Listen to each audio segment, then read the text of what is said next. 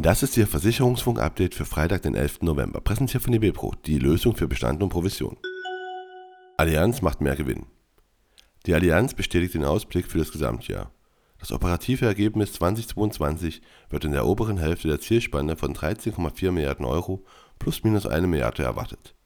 In den ersten neun Monaten des Jahres konnte der Gesamtumsatz um 5,3% auf 116 Milliarden Euro gesteigert werden. Das operative Ergebnis erhöhte sich im gleichen Zeitraum um 3,2% auf 10,2 Milliarden Euro. Deurag mit neuem Vertriebsvorstand Stefan Mielke heißt ab 1. Januar 2023 der neue Vertriebsvorstand der Deurag Deutsche Rechtsschutzversicherung AG. Der 46-Jährige folgt bei der Rechtsschutztochter der Signal Iduna Gruppe auf Ulrich Scheele, dessen befristete Vorstandsbestellung wie geplant zum 31. Dezember 2022 ausläuft. Scheele wird dann sein ruhendes Mandat als stellvertretender Aufsichtsratsvorsitzender bei der Deurag wieder aufnehmen. Zudem betreut er weiterhin federführend die freien Vertriebe bei Signal Iduna. Hier wird er sich wieder in vollem Umfang dem weiteren Ausbau des Maklergeschäfts widmen. Canada Life ergänzt Grundfähigkeitsschutz. Ab sofort ist die Arbeitsunfähigkeitsklausel fester Bestandteil im Premium-Grundfähigkeitsschutz des Versicherers Canada Life. Mit der Gelbe-Schein-Regelung erhalten Neukunden im Versicherungsfall bis zu 24 Monate lang die vereinbarte Monatsrente. Voraussetzung dafür ist, dass die Versicherten für mindestens sechs Monate arbeitsunfähig waren. Alternativ gibt es die Leistung nach vier Monaten Arbeitsunfähigkeit, wenn diese nach ärztlicher Prognose noch zwei weitere Monate fortdauern wird die Bescheinigung eines Facharztes brauchen Kunden für die Leistung nicht, eine Arbeitsunfähigkeitsbescheinigung reicht als Nachweis aus.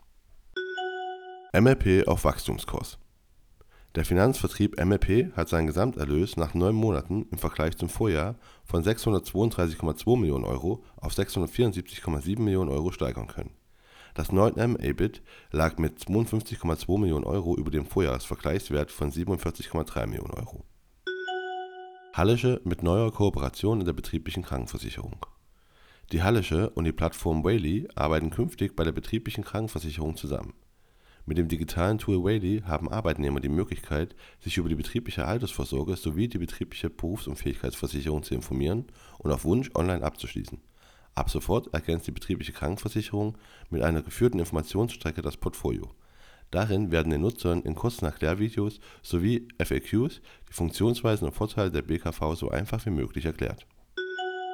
Ergo und Celonis vereinbaren strategische Partnerschaft.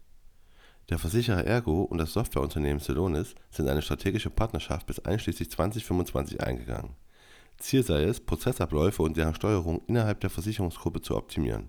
Neueste Funktionen der Software werden bei Ergo sowohl sparten- als auch länderübergreifend getestet und das war Ihr Versicherungsfunk-Update für Freitag, den 11. November, präsentiert von eBepro, die Lösung für Bestand und Profession.